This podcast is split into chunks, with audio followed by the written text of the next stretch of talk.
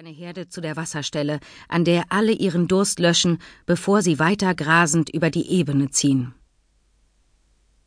Würde Ostwind als Wildpferd leben, könnte sich die oben beschriebene Szene so oder ähnlich in seinem Leben abspielen.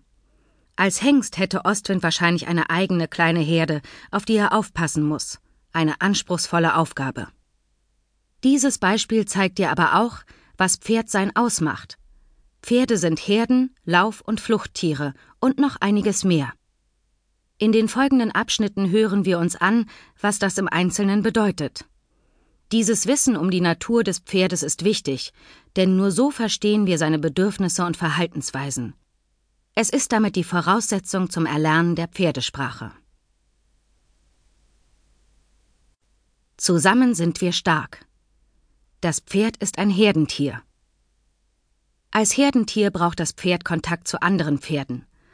Allein wäre es in der Natur verloren. Es braucht den Schutz einer Herde, nur hier fühlt es sich sicher und geborgen.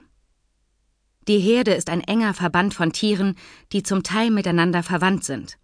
Meistens besteht sie aus einem erwachsenen Hengst, mehreren erwachsenen Stuten und deren Nachwuchs. Es gibt aber auch reine Männerherden, dazu gleich mehr. Manche Herden sind sehr klein und umfassen nur zwei bis drei Mitglieder. Im Durchschnitt besteht eine Pferdeherde jedoch aus zehn bis zwanzig Tieren. Männliche Fohlen verlassen die Gruppe, wenn sie geschlechtsreif werden, da der Althengst die Stuten für sich behalten will. Die meisten jungen Hengste schließen sich in Junggesellengruppen zusammen, die manchmal über mehrere Jahre bestehen bleiben, je nachdem, ob oder wann sie eigene Stuten finden. Auch die jungen Stuten verlassen überwiegend nach zwei bis drei Jahren die Herde, um sich einem neuen Hengst anzuschließen. In dieser Gruppe bleiben sie dann meist ein Leben lang. Du bist mein Freund. Die engsten Beziehungen bestehen innerhalb einer Familie, also zwischen Mutter und Tochter oder zwischen Schwestern. Es gibt aber auch eng befreundete Paare, die nicht verwandt sind. Solche Freundschaften können sich zwischen zwei Stuten oder auch zwischen einem Hengst und seiner Lieblingsstute entwickeln.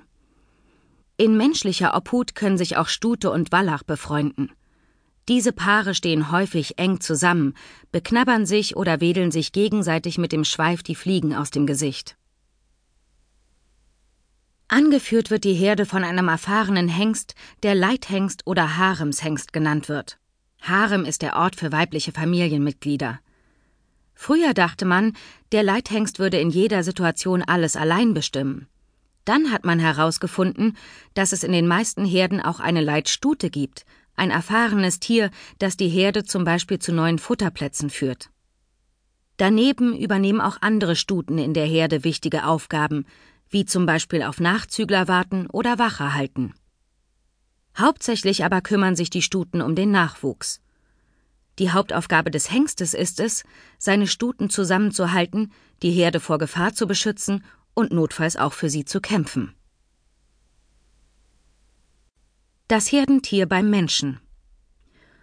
Auch wenn das Pferd bei uns lebt, sind andere Pferde für ihn der wichtigste Bezugspunkt. Der Mensch kann niemals die Herde ersetzen. Deshalb darf man ein Pferd auch nicht allein halten. Es wäre dann sehr unglücklich, einsam und dauergestresst. Allerdings ist das mit den anderen Pferden so eine Sache. Im Gegensatz zur freien Wildbahn kann das Pferd sich bei uns nicht aussuchen, wo und mit wem es sein Leben verbringt. Statt langjähriger Beziehungen zwischen Stuten und Hengst kommt es bei uns in zusammengewürfelten Gruppen, in die es mal besser, mal weniger gut passt. Nicht selten werden auch Pferderassen zusammengesteckt, die sehr unterschiedlich in ihrem Ausdrucksverhalten und ihren Bedürfnissen sind, zum Beispiel Warmblut und Shetlandpony. Ungünstig ist es, wenn die Gruppenmitglieder öfter wechseln, weil die Besitzer umziehen oder Pferde verkauft werden. Gerade für Stuten als Familientiere sind Umzüge sehr stressig. Häufiger Wechsel in der Gruppe führt auch dazu, dass die Rangordnung immer aufs Neue geklärt werden muss und nie richtig Ruhe einkehrt. Mehr dazu hörst du im Abschnitt Rangordnung. Überhaupt gibt es in Pferdegruppen in Gefangenschaft deutlich mehr Streit als in freilebenden, natürlich gewachsenen Herden. Das kommt auch daher, dass die Pferde auf viel kleinerem Raum miteinander auskommen müssen und dass das Futter häufig rationiert und damit umkämpft ist. Gerade zu Futterzeiten entstehen dann Stress